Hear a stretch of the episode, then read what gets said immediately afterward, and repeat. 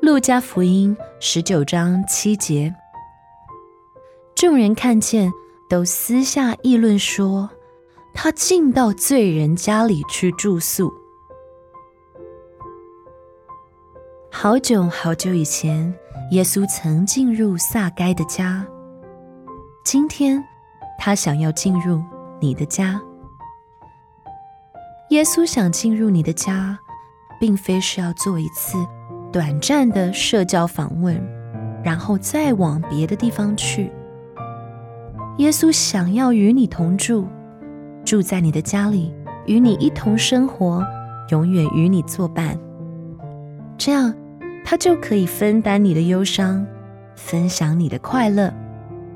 实在来说，你是个罪人，实在不配接待这么尊贵的客人。而今天的经文是出自批评之人的口，就他们看来，耶稣愿意到撒该这样一个罪人家里去做客，真是件不可理喻的事。是的，这本是不合常理的，而这乃是不可测度的。奇妙的恩典，纵使你有罪，纵使你贫穷可怜，耶稣仍然愿意与你同住。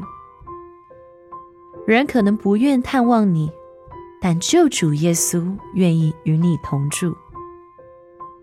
何等荣耀的联属！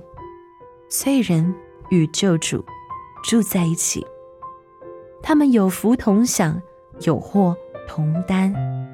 罪人将自己的一切需要交托救主，而救主将他一切的恩典赐给罪人。主啊，请你今天就来住在我的家里。我感谢你，因为你愿与罪人同住。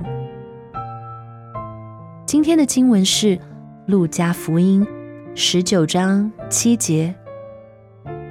众人看见，都私下议论说，他进到罪人家里去住宿。